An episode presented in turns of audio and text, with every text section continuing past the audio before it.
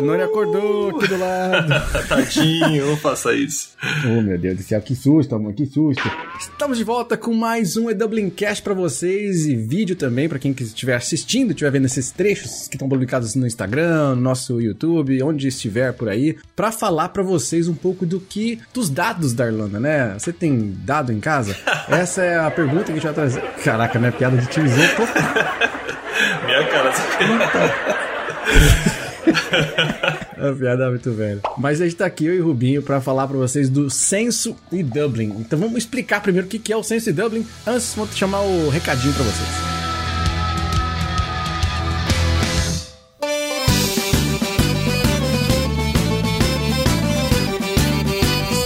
Bom, dando um recado para vocês rapidinho aqui. Quem ainda tá pensando em fazer intercâmbio, tá começando a planejar, não se esqueça, a gente tem o nosso mega e-book, que é um e-book completíssimo, mais de 100 páginas. Foi muito, muito bem montado. A gente, assim, levou meses montando. Fora que é aprendizado de mais de 13 anos que a gente tá no exterior falando de intercâmbio. Então, se você quiser conhecer mais, se você tem interesse nesse e-book para te dar um bom, bom aceleração aí nesse seu aprendizado e conhecer do planejamento, para onde ir, o que fazer, gente tem até mapinha interativo. O negócio tá, é do outro nível mesmo. Entre em edublin barra ebook. Edublin é edubl.in barra ebook. Vai lá, pega seu e-book. Outro recadinho, se você gosta de audiobooks, se você gosta de ouvir áudios, eu lancei meu livro em versão de áudio, áudio comentado, exatamente, o meu audiolivro comentado por mim mesmo, por eu mesmo, por mim mesmo, que eu fico falando comigo mesmo e fico lendo o livro e comentando com vocês o que tá rolando. Então, é uma, foi uma experiência muito legal. Se você tiver interesse, se você entrar em edublin/edu, você tem lá o acesso. Então, edublin é edubl.in/edu. Vai lá e pega meu audiobook para você ouvir, poder acompanhar e vai ser muito legal. Vou ficar muito feliz se você compartilhar e, e contar para mim o que você achou do meu livro. Beleza? Vamos de volta agora pro episódio de hoje.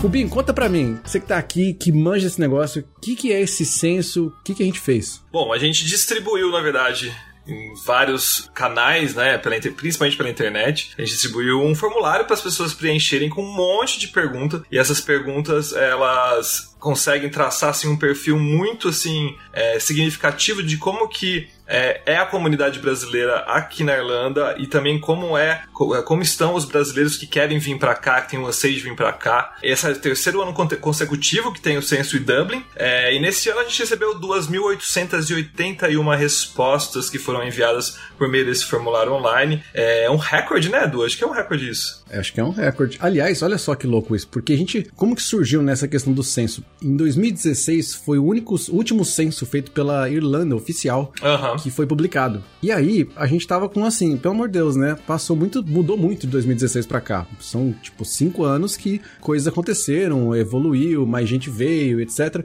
E a gente não tinha esse perfil. A gente começou a pensar como é que a gente pode fazer. Vamos fazer um censo nosso. Sim. E a gente fez o primeiro dos censos, que foi ok, foi um bom censo, mas que não era estatisticamente significante. Era um censo que foi, assim, compilado de perguntas, mas tinha muito viés, a gente não sabia como estudar isso e tal. Até que depois a gente contratou um analista para realmente montar montar, né, um estatístico para poder montar uma, uma pesquisa que é correta pra gente. E aí depois mais um ano mais consecutivo para a gente ter uma coerência também dos anos e poder fazer dados comparativos e aí conseguir compilar números que são, como a gente falou, estatisticamente significantes. Ou seja, eles têm que ser um sample, né, uma base que significa que ele justifique o que é o perfil do brasileiro intercambista, do brasileiro que está fazendo intercâmbio, que mora aqui fora. Então, é, com esse número que a gente conseguiu de resposta, foi muito mais do que a gente precisava, na verdade, do, desse, dessa amostra, né, que a gente precisava tirar. E isso é válido porque a gente consegue ter um, um traçar né, de uma forma muito mais correta o que está acontecendo. Não fica aquela coisa meio solta, ou que nem o pessoal faz pesquisa, tipo, solta no Instagram a pergunta: você usa Instagram? Aí a pessoa, pô, usa. Tá dentro do Instagram, não fica com esse viés. Então a gente usou muitos veículos distintos para poder né, puxar essa informação. Esse formulário foi distribuído em muito lugar, como o Rubinho falou. Uh, não só redes sociais, foi por e-mail, foi para outros canais também. Então a gente tentou pegar o mais, o maior número de, de fontes possíveis para poder alimentar isso. E eram muitas perguntas interessantes, muitas perguntas que dá para traçar mesmo esse perfil, né? Não é apenas uma pergunta de sim ou não, tem as perguntas de avaliação do, do, do ruim para o excelente. Então, eu acho que isso tudo ajudou, assim, a deixar bem, assim, recheada essa pesquisa de informação, bastante informação mesmo. Pois é, e a parte mais legal disso, para quem gosta de números, é que a gente tem um mega Excel agora, uhum. que é basicamente o seguinte: você consegue, a gente consegue filtrar e trabalhar essas informações de forma incrível. Por exemplo, vamos supor, a gente quer saber o custo de vida do brasileiro na Irlanda. Só que se eu falar o custo de vida do brasileiro na Irlanda, por mais que pareça ser uma segmentação, já é muito genérico, né? Porque você tem vários tipos de brasileiros na Irlanda. Você tem muitos grupos de brasileiros. Tem casais, tem gente que vem com visto de trabalho, tem gente que vem estudar, tem gente que vai morar com muita gente, que vai morar sozinha, etc., com filho. Então, a gente consegue no censo, nessa, nessa mega tabela, ir filtrando. Então, por exemplo, eu quero filtrar todo brasileiro da faixa etária de 25 a 34 anos que tenha um visto de trabalho, qual o custo de vida? Contra alguém que mora com 10 pessoas em D1, qual o custo de vida? Versus alguém que tem um visto de estudante e mora em outra cidade. Então isso que torna a pesquisa muito mais rica, né? O censo fica muito mais rico com essa possibilidade de a gente cruzar dados. Acho que essa é a grande mágica aqui do censo e a gente, enfim, Rubinho fez um trabalho aqui pra gente de, de trazer já alguns insights que a gente tinha recebido da nossa analista para apresentar aqui, né? E antes de a gente trazer esses dados, quero agradecer todo mundo que preencheu né? 2.881 pessoas únicas que preencheram esses dados e foram aí abertas de contar essas informações pra gente, porque isso ajuda todo mundo, né? O objetivo aqui são dois. Um, a gente trabalhar informações mais corretas para vocês, entender melhor o perfil do brasileiro e poder traçar e criar conteúdos que são mais relevantes, que façam sentido com o que vocês precisam, com essa demografia que a gente desenhou. E segundo, para poder compartilhar com vocês, vocês entenderem, tipo, como é que é, né? Quem tá vindo aqui? O que, que tá acontecendo? E tá até para agências, escolas, universidades, quem trabalha com intercâmbio, é interessante para eles saberem disso. Então, se você é uma agência, agência, se você é uma universidade, uma escola e tem interesse em saber mais desses dados, querer ter mais acesso, né, o que tem por trás desse censo, que ele tá muito completo, manda uma mensagem pra gente, tá? Pode mandar no anuncia.ew.com.br, você pode mandar, é, com, falar, quero saber, ou você pode responder aqui, mandar um direct pra gente no Instagram, mandar uma mensagem, onde você quiser. 353 89 946 0731. Repetindo, 353 89 946 0731 falando assim, pô, queria saber mais, eu tenho um interesse aqui em saber mais desse censo, manda pra gente. É, eu acho legal que o, o primeiro passo pra gente entender esse censo é entender os três grupos principais dele, que são os brasileiros que já estão na Irlanda, que, é, são 39% das pessoas que responderam a esse formulário, os, os, que não estão na Irlanda, que é 45%, e aqueles que já fecharam o intercâmbio, mas não embarcaram, que são 16% daqueles que responderam pra gente esse formulário, e a partir desses três grupos a gente consegue, então, é, fazer uma análise mais é, detalhada detalhada, principalmente a respeito do, do, do, dia a dia dessas pessoas, o que elas realmente querem na Irlanda, o que, o que elas estão fazendo aqui, por aqui. Legal, legal, muito bom. Aliás, isso daí é uma coisa importante porque esses 16% que você falou já fechou, mas não vieram, uhum. tem um grande impacto aí de pandemia, né? Que a gente também acrescentou nesse censo desse ano que a gente rodou para entender o quanto que a pandemia impactou a pessoa que fechou e não embarcou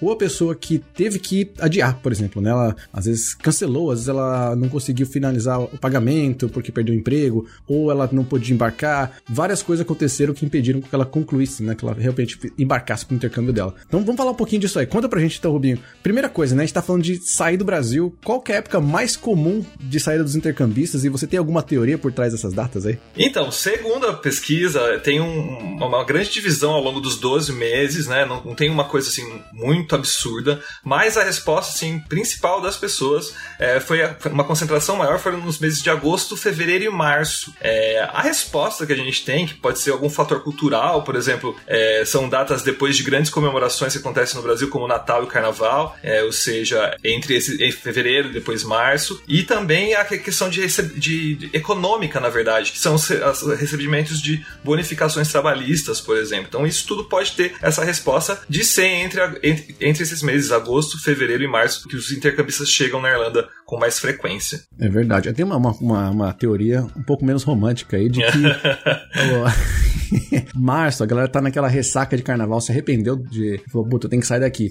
Ou ela tá assim, cara, vai, eu vou. Eu não sei se pode falar isso. Lavar água ainda é, é correto falar? Politicamente correto? Lavar a égua? Lavar a égua, eu nunca ouvi essa expressão. Não, eu tô ficando muito velho. Deixa eu ver se eu tô falando a expressão certa, porque às vezes eu tô falando, tipo, lavar a égua, tipo, o cara brigar com outra pessoa.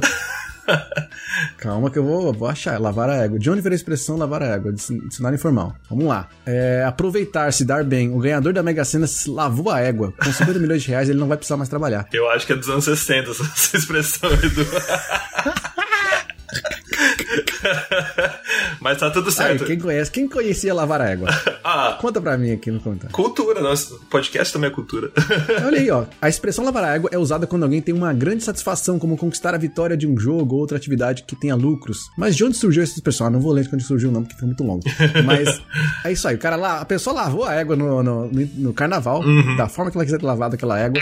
E aí ela falou: agora tá na hora de eu sair e resolver minha vida. E agosto é o que você falou, né? Um pouco do seis meses passou, vou, vou no meio do ano. Aí o meio do ano é assim, julho são as férias. Aí acabou as férias, tá na hora. Aí eu embarco. Tem outra questão também, né? Uh, geralmente, se a pessoa vem fazer intercâmbio universitário, por exemplo, as aulas começam em setembro, então ela podia vir em agosto. Ah, é verdade. Tem a questão do clima também, que março já é, é o fim do, do, inverno, então as pessoas começam em março para não pegar aquele inverno tão rigoroso de dezembro, janeiro, fevereiro. É, agora, fevereiro, realmente não sei. Talvez tenha nessa rebarba aí do, do fim do, do inverno também, não sei. Mas ó, pode ser isso também. É o anti-carnaval esse aí. É a pessoa é. que não gosta de carnaval. de volta. É isso aí. Massa, massa. Outra coisa que é importante é que assim, a gente fala, vamos sair e a pessoa, ela tem algumas opções, né? Quando a gente fala de intercambista, quem vai estudar, ela fecha ou com uma agência ou com uma escola, porque ela precisa estudar aqui. Ela não tem como chegar e turistar, a não ser que ela fique até três meses. Ela pode turistar. Uhum. Mas, 90%, aliás, a gente tem um número aqui que eu vou falar, não sei se é 90%, tô chutando aqui, mas um número muito alto de brasileiros que vem fazer intercâmbio. Ele vem pra, pra Europa, vem pra Irlanda fazendo intercâmbio. Ele não vem só para trabalhar ou só para passear. Então as pessoas vêm com agência, vêm com. Ou às vezes fecha direto com escola, com universidade, depende, né, de, do perfil da pessoa e etc. Uhum. Mas olha só, um dado importante aqui: 60% das pessoas que fecharam o intercâmbio fecharam através de uma agência, tá? E mais 15%, ou seja, fora desses 60%, 15% de pessoas que fecharam com uma agência, infelizmente, tiveram que essa agência fechou. A agência encerrou os serviços, ou faliu, sumiu, o que for.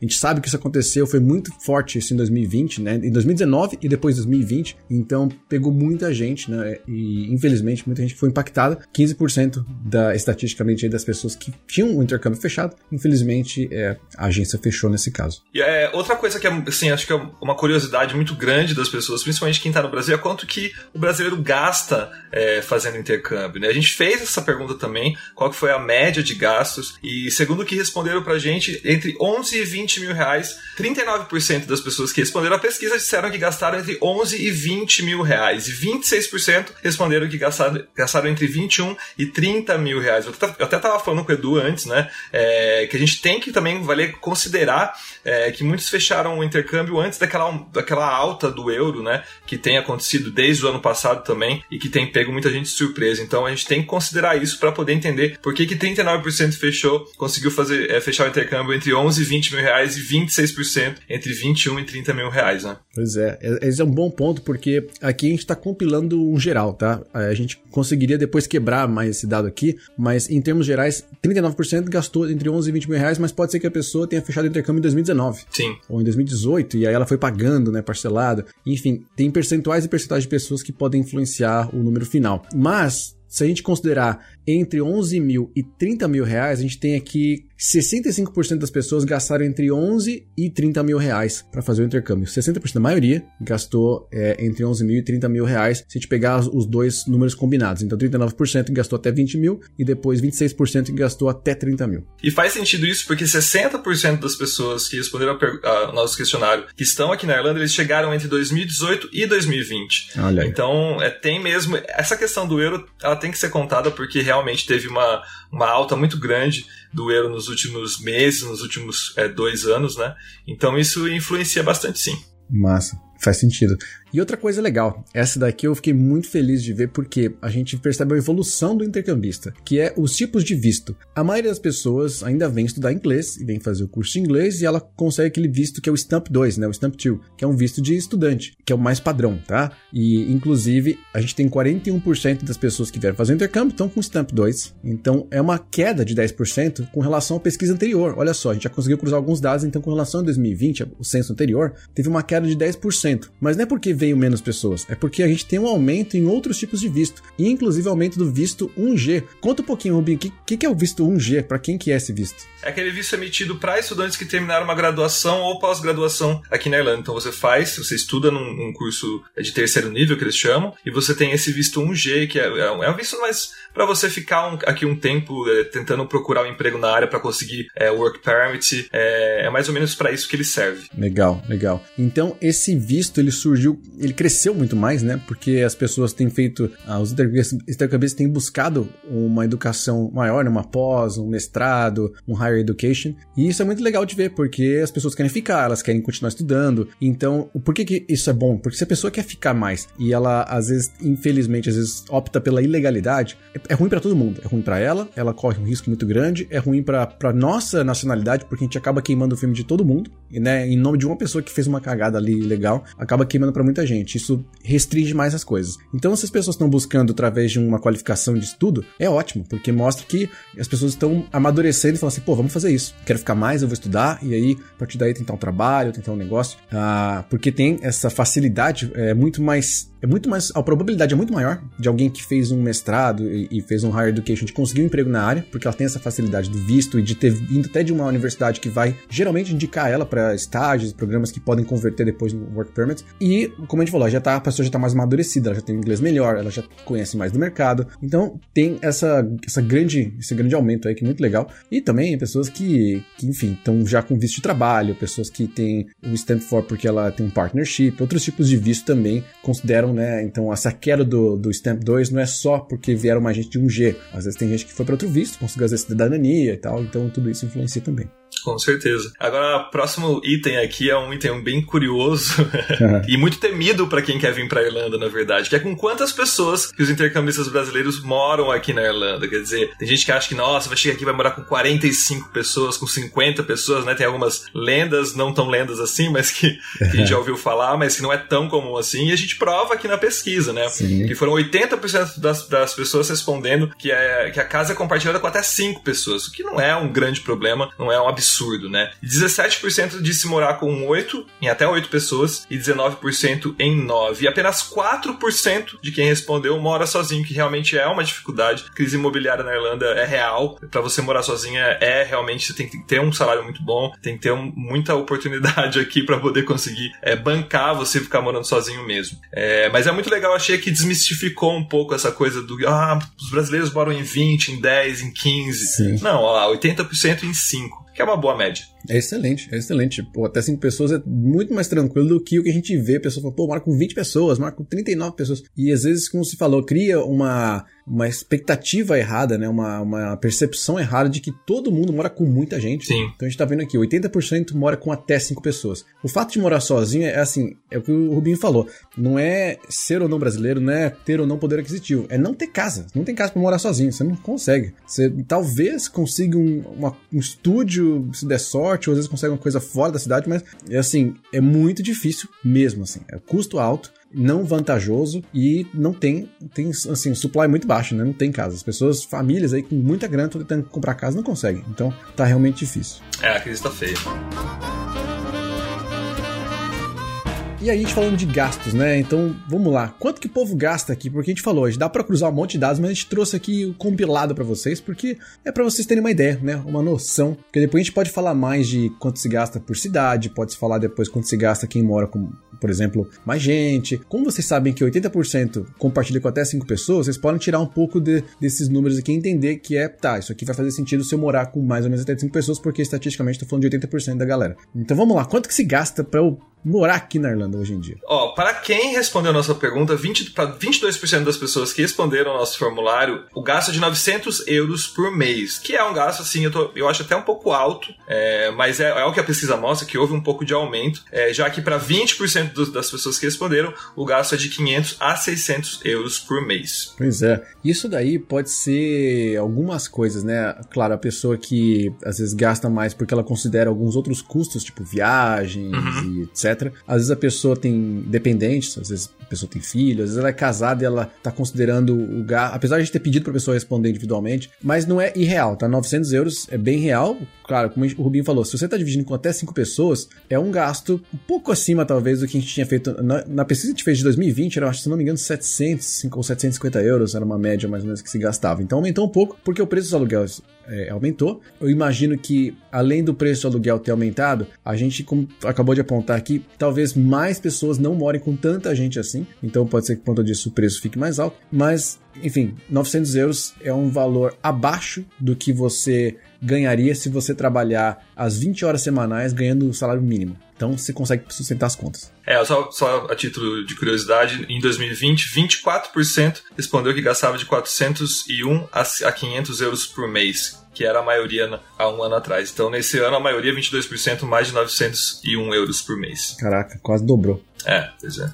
Mas eu concordo com você, eu acho que tem muito isso do, do, do que você gasta, que é, vai depender muito do, de qual é o seu plano. Muita gente também ajuda a família no Brasil, eh, muita gente, enfim, é, prefere pagar um aluguel mais caro para poder viver um pouco melhor. É, depende bastante mesmo. Faz sentido, faz sentido. E por falar em morar melhor, onde que esse povo tá morando, né? Vamos saber. Porque, mais uma vez, tá, tá todo mundo no centro, tá todo mundo no centro. Será que é verdade? Será que é, será que é um mito? Ou é uma verdade? Vamos descobrir. Bom, uma coisa que é básica, que 80% dos brasileiros que vivem aqui na Irlanda estão em Dublin, na capital irlandesa. Isso não era segredo para ninguém, porque é realmente a capital cosmopolita, cheia de oportunidades de trabalho, cheia de gente, enfim. É, mas o legal de saber é que os brasileiros, a maioria deles, é, moram na região norte da cidade, com destaque para a área de D9. Olha aí. Eu, na verdade, não sei direito aonde é o D9, se você souber do... D9, D9 é onde tem Santry, você tem... Drunkondra, não é? Drunkondra também vira D9 já. É, exatamente. Pra aquele lado lá.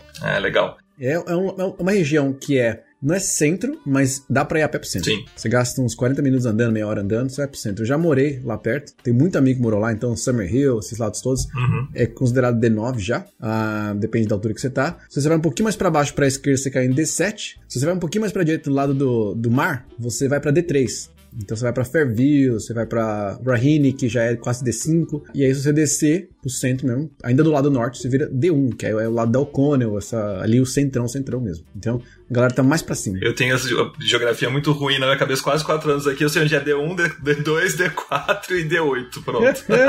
é o mais É, facinho meu ali no centro. Mas ó, olha uma coisa louca, a gente tá falando aqui de Dublin e a pessoa fala assim, ah, por isso que o aluguel é mais caro, por isso que ela gasta 900 pila por mês. Mas a gente já mostrou na pesquisa do ano passado, e não mudou, tá? Custo de vida nas grandes cidades, como Cork, Galway, é muito parecido, tá?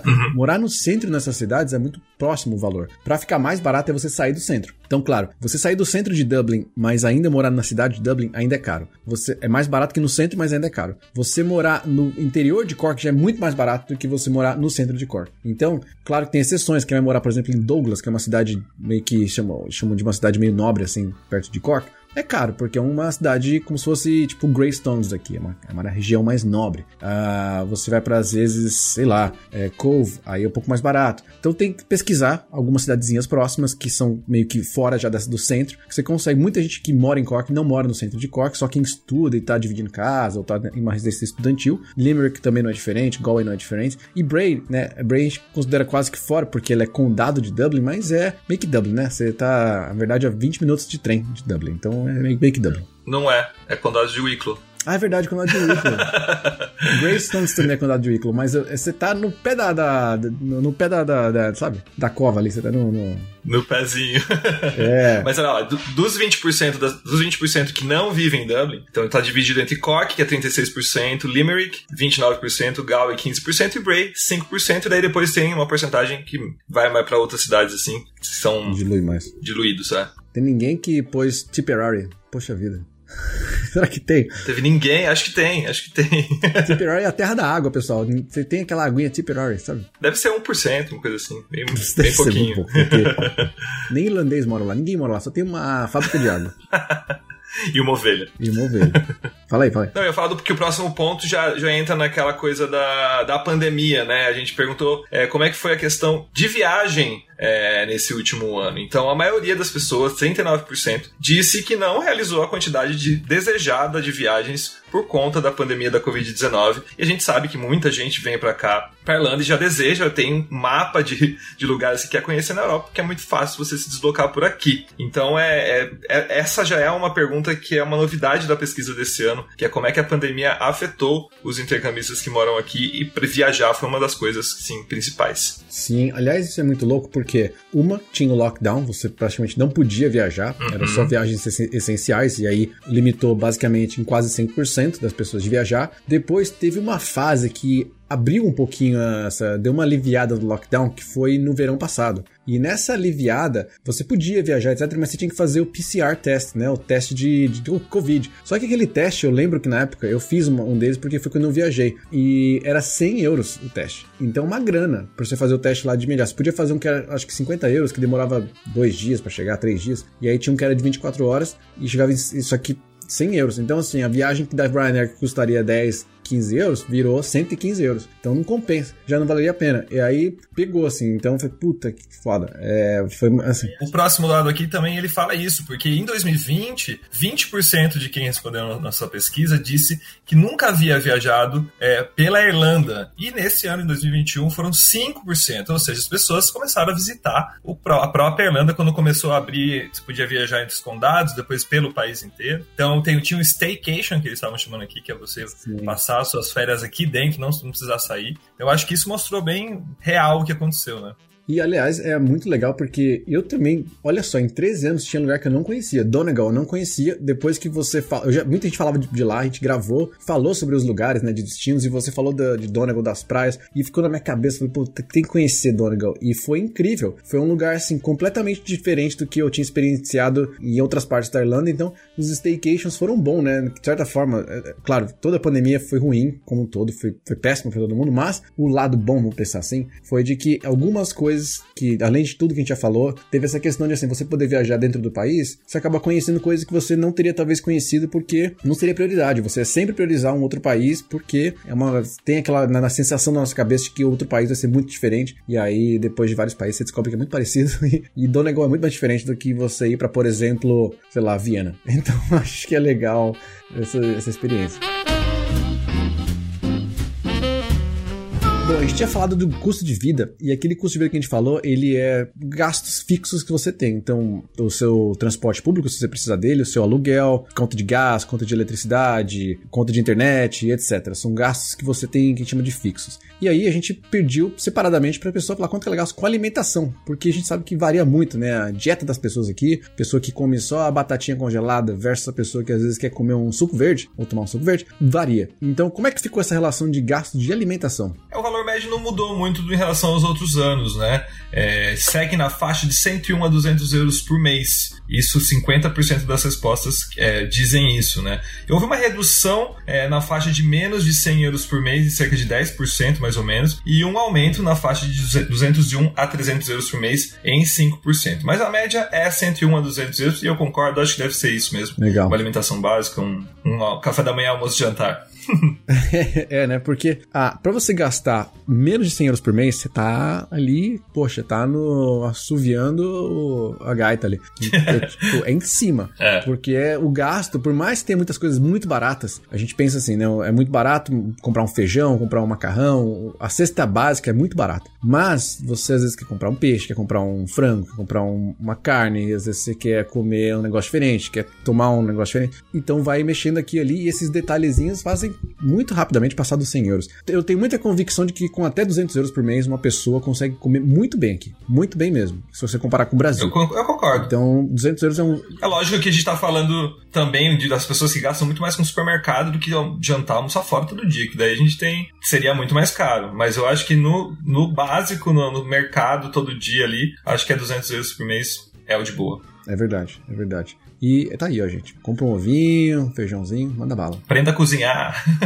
é, aprenda a cozinhar. Eu aprendi a cozinhar aqui. Eu, pois é, eu, também. É justamente isso, porque é, não tem como pagar comida feita ou comer fora, porque fica muito caro. É demais. Aliás, por exemplo, hoje em dia tá saindo muito, né? Você deve ter visto por causa da pandemia, bombou esse negócio agora de ter comida pronta nos. nos ah, você vai no Tesco, você vai no Super Vale, você vai no Lidl, tem um monte de comidinha pronta que já é um, você põe só no micro-ondas e custa geralmente de 4, 5 euros um prato daquele lá, né? Então, mesmo que você, putz, uma emergência você comprar um negócio de 5 euros, ainda é justo. É um valor bom, muito mais barato que você. É, já, já fiz isso demais. É, você vai lá, compra, você coloca no micro-ondas em casa, tá pronto, uma refeição. Às vezes até duas.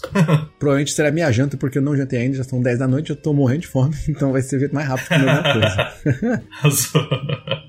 é isso aí. Mas, ó, povo, povo brasileiro não quer saber só de, de carnaval, não. Eles gostam de várias coisas aqui na Irlanda. Do que, que o brasileiro mais gosta na Irlanda, segundo aí as nossas pesquisas do censo? Então, a gente deu aquele. É, opções, várias opções de resposta: ruim, péssimo, bom, excelente.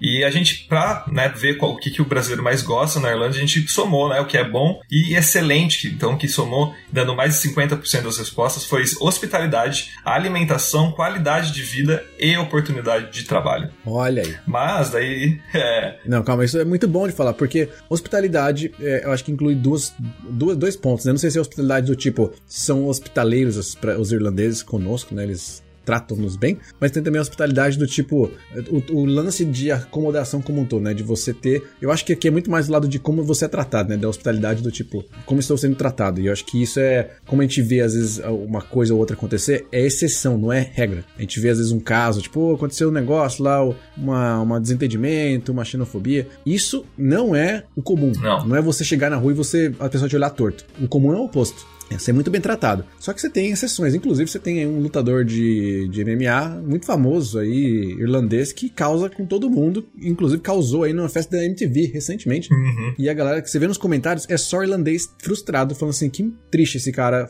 acabar com a nossa essa imagem de pessoas boas, porque para quem não conhece o irlandês e vê um cara desse fazendo só pataquada, acha que é a regra. Vai falar, pô, é isso que é o irlandês. Acho que todo mundo é assim, você chega aqui, você vai tomar uma garrafada na cabeça e, e é isso. Então não é, gente, isso é exceção, tá? A alimentação, talvez seja pelo custo de alimentação, acho que você consegue comer bem por pouco. Uhum. Qualidade de vida vem como um todo, né? E a oportunidade de trabalho, eu sempre martelo nisso, né? Falo no curso do zero ao carreira no exterior, falo na mentoria, a gente fala, putz, sei lá, com mais de quase 200 vídeos que falei por aí, sempre, sempre tem oportunidade, tem muita oportunidade, gente. Vocês não fazem ideia de quanta empresa está precisando contratar gente e não acha gente qualificada. E a não qualificação é por vários motivos, sendo que o mais básico deles é você não saber que você é qualificado. Olha só que louco isso. Você não sabe que você tem qualificação suficiente e aí por conta disso você não aplica, você fica com medo. Qual que é uma não, achar que não tem qualificação? Ah, não tenho visto. Ah, não faço inglês, não falo inglês bem. Ah, mas minha graduação é do Brasil. Gente, tá precisando de gente. Tô falando pra vocês, tá precisando de mais gente do que tem. Então, é o oposto de casa aqui. Então tem mais vaga, mas muito mais vaga do que você imagina. Só que as pessoas não acham, eles não acham. Aí eles começam a tentar trazer gente de outro lugar, tentar abrir site em outros lugares, porque não acham, realmente, assim, tá, tá foda. Então, oportunidade de trabalho, bate nesse martelo e, ó, continua. A tá, assim, o mercado tá muito quente, muito quente mesmo. Então fica de olho nisso aí. É verdade. Agora, o ponto negativo também é uma coisa que não me surpreendeu, que foi nas notas ruim, ruim e péssimo, né? Para 46% das pessoas, que é a saúde, sistema de saúde irlandês que é, ele, as pessoas reclamam demais porque aqui é um sistema muito diferente do Brasil. É, você tem que pagar para fazer uma consulta com um clínico geral, ele vai encaminhar você para você ir para um médico especialista, você vai pagar mais uma consulta. É muita, muito gasto que se tem se você tem algum problema de saúde aqui. Se você vai dar entrada num hospital numa emergência também, você tem que pagar é, uma ambulância que você chama. Então é, é, tudo pago. Não é que aí no Brasil que a gente tem o SUS, muita gente reclama, mas se você precisar dele é gratuito. Então aqui a, muita gente que é o posso reclamar também é que no, o atendimento não é 100%, enfim. A reclamação da saúde na Irlanda também é dos irlandeses, não é apenas da, da, dos intercambistas, é de todo mundo, dos estrangeiros, dos estrangeiros em geral e também dos irlandeses. Então não foi nenhuma surpresa ver que é isso que mais desagrada aos intercambistas brasileiros por aqui. É, isso é um ponto muito forte. Né? A saúde acho que tem uma, uma coisa que é. Se você comparar com outros países da União Europeia, por exemplo, geralmente o GP, em vários outros países você não paga. Uhum. A consulta com o clínico geral é gratuita uh, você às vezes tem uma taxa só que você paga, que é muito baixa, e tem essa disponibilidade de você acessar o GP. Aqui uhum. é um pouco mais trabalhoso, vou dizer assim, você conseguir um GP, e se você quiser fazer por conta, né, você ir atrás de realmente sem plano de saúde, só com, na verdade sem plano de saúde não, né, só com plano do governo, governamental, quiser um GP gratuito, vai ser um pouquinho mais chato achar, você vai ter que aplicar e talvez receber um refund, né, você paga e depois você recebe esse, esse reembolso. Que não é certeza, né? É, então assim, a pessoa tem que ter aquela grana inicial, e aí que vem a parte ruim, em vários casos você consegue o reembolso, claro, é, se você tem um seguro, você também consegue o reembolso, mas você geralmente tem que pagar antes, então isso é uma coisa ruim. A segunda coisa, e isso é um exemplo que aconteceu comigo, quando eu tava mal do, do da minha gastura aqui, da, meu, meu prazol acabou, uhum. e aí começou a dar queimação, queimar tudo o peito e tal, e eu tive que ir pro médico, assim, porque eu tava muito, assim, muita dor, e eu só consigo, e, e primeiro tava doendo muito só o peito, eu falei, cara, vou ver o que, que é e tal, eu fui no, no pronto-socorro, né, porque o GP não tava conseguindo marcar, porque o GP só tava, na época do Covid, só tava marcando pra quem tava com Covid. E aí eu fiquei no, no, no na porta da recepção do hospital, mais ou menos das nove e pouco da manhã até umas 4 da manhã. Ou seja, eu fiquei quase 24 horas quase 24 horas sentado na recepção para ser atendido, mal atendido, para falar que, ah, não, não, toma aqui um paracetamol. Eu quase mandei eles tomarem naquele lugar e eu tava muito puto, mas tava assim muito puto. Nossa, imagina. Quanto custou isso para mim, né? Quanto custa? Porque eu não simplesmente voltei para casa e dormi e acordei produtivo no outro dia. Eu acordei acabado, porque eu tava sentado numa cadeira dura, com fome, tudo fodido, não tinha nada para comer lá perto. Então eu perdi, na verdade, dois dias. Dois dias que. Quanto custa dois dias de trabalho? Fora o seu desgaste mental, tudo que aconteceu. Aí o que eu fiz? Na próxima vez que aconteceu isso, eu falei, cara, quer saber? Eu vou pegar um privado. E paguei um clínico dentro do Beacon, que é um do hospital é, privado aqui. Paguei, saiu mais caro, saiu muito mais caro. Claro, na, no dinheiro mas muito mais barato para mim pro meu estresse, porque eu cheguei lá, não tinha que esperar nada, cheguei, fui atendido, fui muito bem atendido, inclusive, fiz uma cacetada de exame, e aí, depois dos exames, enfim, viu que que tinha que fazer realmente era gastrite, não sei tomar omeprazol, mas eu me senti muito mais tranquilo, e o fato de eu ter gasto 24 horas ou 24, 22 horas me fez valer muito mais do que eu pagar esse valor. Então, saúde é um problema chato e grave aqui, é um negócio que se, pra você ter bom atendimento, você tem que gastar, e que é muito próximo com os Estados Unidos, por exemplo, né? Você tem que gastar, não é tão absurdo como os Estados Unidos, mas tem que gastar uma boa grana. Então é por isso que é importante, eu falo sempre de, você tem sempre uma reserva, nunca fique no, né, no, no olho do gato ali, no assovio do, do, do, do, papagaio. Fica, eu tô usando termos que eu nem sei se existem, então, no assovio do papagaio, não sei se existem. mas não fica ali no, na, na berola, fica tipo, tem uma reserva, porque às vezes acontece uma situação, você precisa de um médico e, sei lá, né? Vai rolar. Tem algumas iniciativas do governo, tem, né? Que, por exemplo, que rolou, que o Rubinho até publicou, de para quem tem doenças sexualmente transmissíveis e para fazer exames gratuitos durante o mês inteiro, Sim. tava rolando esse negócio, tá uma campanha. Então, às vezes rola uma coisa ou outra, mas é, é pontual, né? Se você surgiu esse negócio pra você numa quarta-feira de novembro, pode ser que você tenha que pagar. Então, é. não é assim que, tipo, tá lá disponível para mim. Sim, exatamente. Bom, vamos lá, falar um pouquinho de mercado de trabalho, já que o pessoal tá falando trabalho, trabalho, trabalho. Estão empregados ou não estão empregados? 79% dos participantes da pesquisa estão empregados. E em que área que elas trabalham, né? Com que elas atuam aqui na Irlanda? Como não era uma novidade, hospitalidade domina o mercado. A hospitalidade inclui várias coisas. Inclui pessoas que trabalham em hotéis, pessoas que trabalham em recepção, trabalham como baristas, trabalham, enfim, em, em é, restaurante, bares, pubs. Então, hospitalidade, 60% comércio, 9%, warehouses, né, os, esses centros, inclusive muita gente está começando a trabalhar mais nessas warehouses que são, como é que, galpões, seria isso? Onde você tem, às vezes, distribuição de a parte logística, né, de, por exemplo, uma Amazon ou de outras empresas, 7%, babás, né, babysitters, 7%, área de administração, 6%, área de saúde, 4% e TI, 3%. Olha só, uma das áreas mais quentes que a gente fala, né, 3% dos brasileiros. Não quer dizer que. Porque, olha só, não é, não é correlação, não é tipo, nossa, então quer dizer que não tem mercado de TI. Não, tem muito mercado de TI. Só que muita gente, quando às vezes não, às vezes não quer. Não que não quer, às vezes a pessoa tem questão do inglês, tem questão de ter acabado de chegar, tá insegura, é o primeiro emprego dela. Ou às vezes ela não trabalha com TI, porque ela, por exemplo, eu não conseguiria trabalhar com TI porque eu não sou um cara de TI. Então tem que estudar. É uma coisa diferente. Na hospitalidade, as pessoas se conseguem de cara, porque ela não tem que necessariamente fazer um curso, nada. Ela às vezes faz, aprende na hora, aprende ali na prática. Então é por isso que tem um domínio maior, tá? Dessa essa área. Não quer dizer que a área de TI é uma área que está fraca aqui, tá? É uma área que tem muita alta, mas é o que a gente falou, você tem que aprender, demora, demora meses, anos até para você dominar a área de TI, uma área específica, não, linguagem de programação, para aí sim conseguir um trabalho.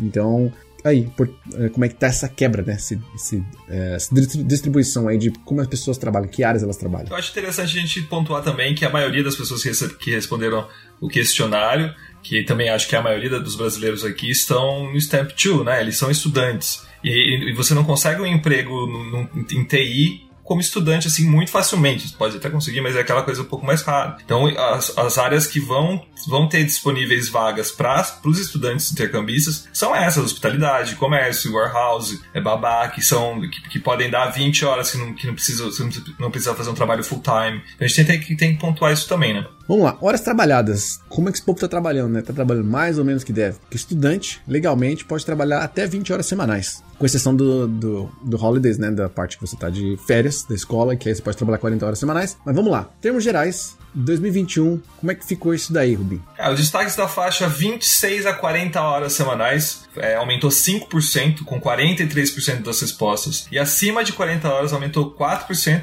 que foram 13% das respostas. Teve o grupo que é classificado full time, que é o horário fechado, digamos assim. É, teve um aumento percentual de 3% e um total de 22% das respostas também. É uma tendência já era, já era observada em 2020 também. Então olha é, só, que eu coloquei... que a gente, a gente tá falando, não estamos falando nada de legalidade aqui. As pessoas reportaram, né? muita gente tem Stump mas 43% dessas pessoas tem estatisticamente uma coisa errada aqui, né? 80% é estudante e 43% trabalha mais de, de 20 horas. mas vamos lá, não sei. As pessoas responderam, tá aí a resposta delas. Pode ser uma média entre, o, entre as férias e o tempo, não sei. Pode ser uma média, ela trabalhou muito nas férias, fez 40 horas, aí a média. Às vezes ela tá de férias enquanto ela respondeu. pode saber, não pode julgar, pode julgar. E quanto tempo que demora para o povo conseguir emprego? Isso é uma pergunta importante porque, mais uma vez, a pessoa chega, né, fala assim, pô, legal, tem oportunidade, mas cara, eu vou chegar cru, né? Como é que faz? Na média, as pessoas, 37% das pessoas levaram de 1 a 3 meses para conseguir um emprego em plena pandemia, 2021 de 1 a 3 meses, então 37%. E aí, olha que louco, é, 27% respondeu que conseguiu um emprego entre duas semanas e um mês. É muito pouco. É muito rápido. Duas semanas, você não sabe nem o que está acontecendo. Você está ainda no ônibus, você está descendo na Tempo Bar, você já conseguiu um emprego. A pessoa, dois meses. Uma semana, eu demorei uma semana para tomar a primeira pint. As pessoas, em duas semanas, já estão conseguindo um emprego. Em até um mês. Olha só, 27%. É muita gente, cara. É muita gente. 27% em pleno 2021, plena pandemia, ou 2020, né? Quem respondeu isso, conseguiram um emprego em até um mês. É, é uma estatística significante aqui. Sim, e houve um aumento também na renda mensal do brasileiro que mora aqui na Irlanda. Em 2020, a faixa principal era de 800 a 1.200 euros por mês. 25% respondeu isso em 2020. E em 2021, a renda mais comum entre os participantes da pesquisa foi mais de 2.001 euros por mês. 25%. Ó, louco. Se a pessoa gasta 8, aqueles 900 que a gente falou por mês, mas tá ganhando na média mais, tá ganhando 2 pau por mês, tá ruim não. Bom, a gente falou uma coisa, a gente falou do auxílio é, do, do, governo, aquele auxílio emergencial PUP, e muita gente que está desempregada está recebendo, mas tem gente que, enfim, é, tem, tem né, alguns caveados aqui, né? Claro que pessoas que, como você falou, situações atípicas, né? Aconteceu, a gente teve questão da pandemia. O governo irlandês, ele oferece diferentes tipos de apoio, né? Dependendo de, da sua situação. Uhum. Mas como é que tá isso? Assim, as pessoas estão recebendo, os brasileiros estão recebendo esse apoio, não receberam? Como é que é? Não, segundo a, a pesquisa, 65% dos brasileiros que vivem aqui confirmaram que receberam auxílio emergencial em algum momento, é, seja por desemprego, seja porque pegou a Covid, que quando você pegava a Covid aqui, é, algum tempo atrás, você precisava ficar afastado do trabalho e você ganhava essas duas semanas um, um auxílio do governo para você não ficar desamparado. E assim, teve um efeito da pandemia também sobre a, a responsabilidade da dificuldade em encontrar emprego na Irlanda. Segundo os brasileiros que responderam, 35% respondeu isso, falou que a pandemia foi responsável pela dificuldade de encontrar emprego, e outros 24% disseram que a, que a dificuldade foi o nível de inglês. Que é uma coisa assim bem interessante de saber e de discutir, né, Edu? E essa aí eu acho que é uma. Enfim, né? O nível de inglês é a pessoa, ela pode. A não ser que a pessoa, numa entrevista de emprego, a pessoa fala assim: Nossa, o inglês é tão ruim que eu não vou te contratar. É muito mais da cabeça do que da prática. Uhum. Porque a gente sabe que na prática, se você sabe fazer um bom trabalho, o inglês vai vir. Ele vai, vai com o tempo, com a prática vai acontecer. Agora, realmente, encontrar emprego na Irlanda, se a gente viu que 60% das pessoas estão em hospitalidade, foi uma das áreas mais afetadas, e justifica, né? Então, realmente fica muito mais difícil porque tá tudo fechado. Então, pessoa que, pô, um cara que é um barista, uma pessoa que trabalha com pessoas, né? Com lugares físicos, ou sei lá, um promotor de eventos. Vai fazer evento, tem como, né? Músico e tal. Então realmente dificulta. E esse cenário tem, tem mudado, né? Tá reabrindo cada vez mais, a hospitalidade já está aberta, eventos grandes vão começar a acontecer nos, nos próximos meses, então é uma, é, um, é uma resposta que já está assim, é, já, já não é mais esse mesmo cenário. Já, provavelmente essas pessoas que disseram que estavam desempregadas devem estar já, já empregadas e as que se confirmaram estarem recebendo auxílio já podem ter voltado ao, ao ambiente de trabalho também. Verdade, verdade, tem isso também. Aliás, é bom acompanhar, o Rubinho sempre publica no E-Dublin as novidades que estão acontecendo com a questão desse, dessa reabertura, né? Que estão agora reabrindo para capacidade de quase 100% já. Então, tem um plano aí muito sólido do governo que foi apresentado. Claro que é um plano que sempre tem aquela questão de se der uma merda, a gente vai voltar atrás, mas a gente tem que observar, ficar muito atento no que está acontecendo em outros países já mais evoluídos com essa questão. Por exemplo, Israel, que já está na terceira dose de vacina pra galera. E, e aí começa a ficar aquela coisa do exagero, né? Fala, pô, três doses de vacina em um mês e meio, é, uhum. é dose pra caceta. E aí começa, é, porque eu imagino que se já tem gente que tá,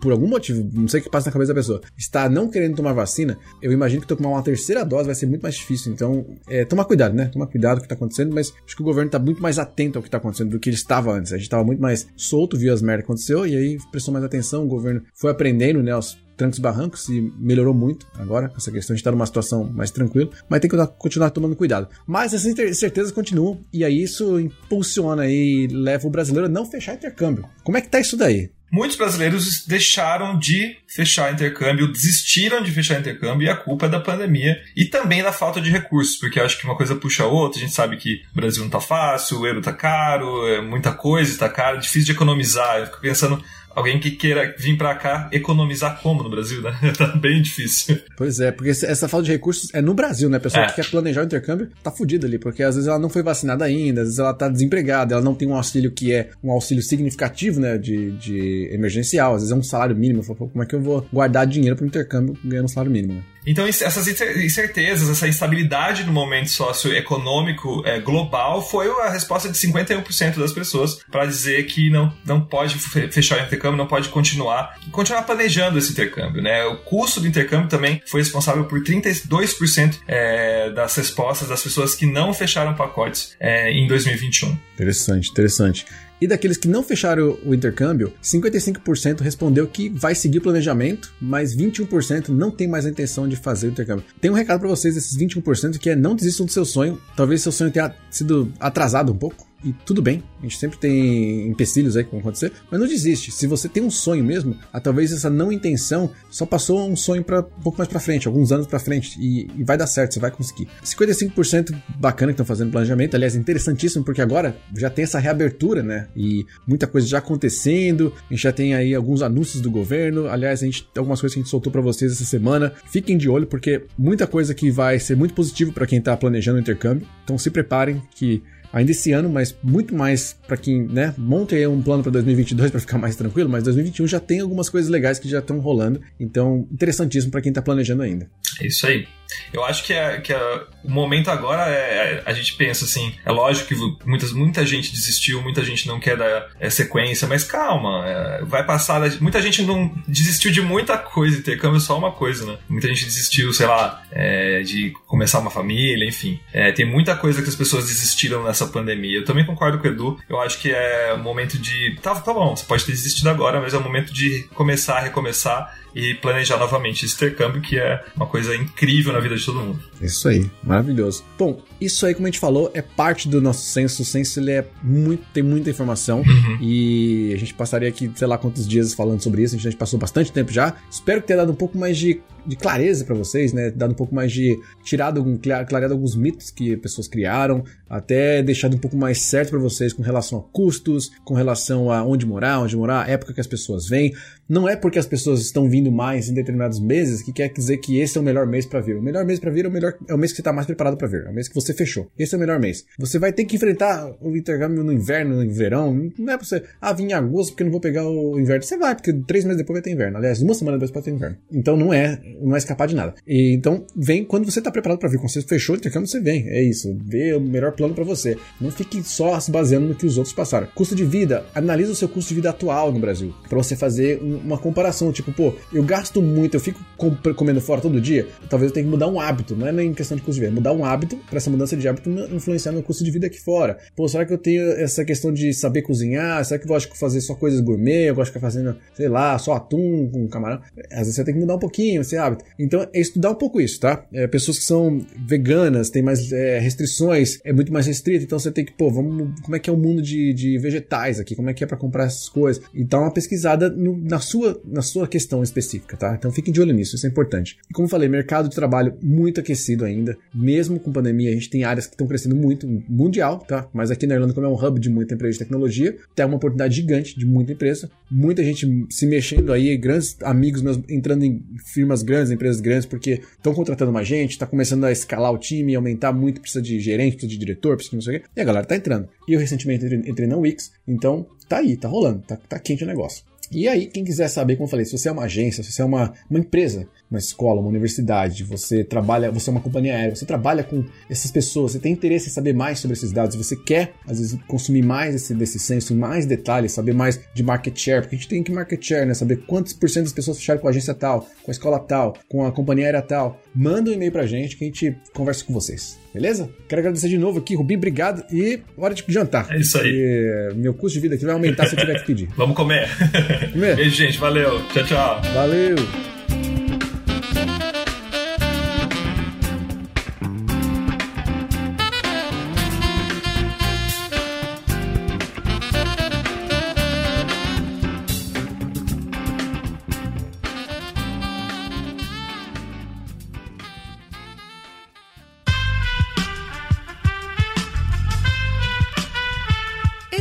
Podcast foi editado por Aerolitos Edição Inteligente.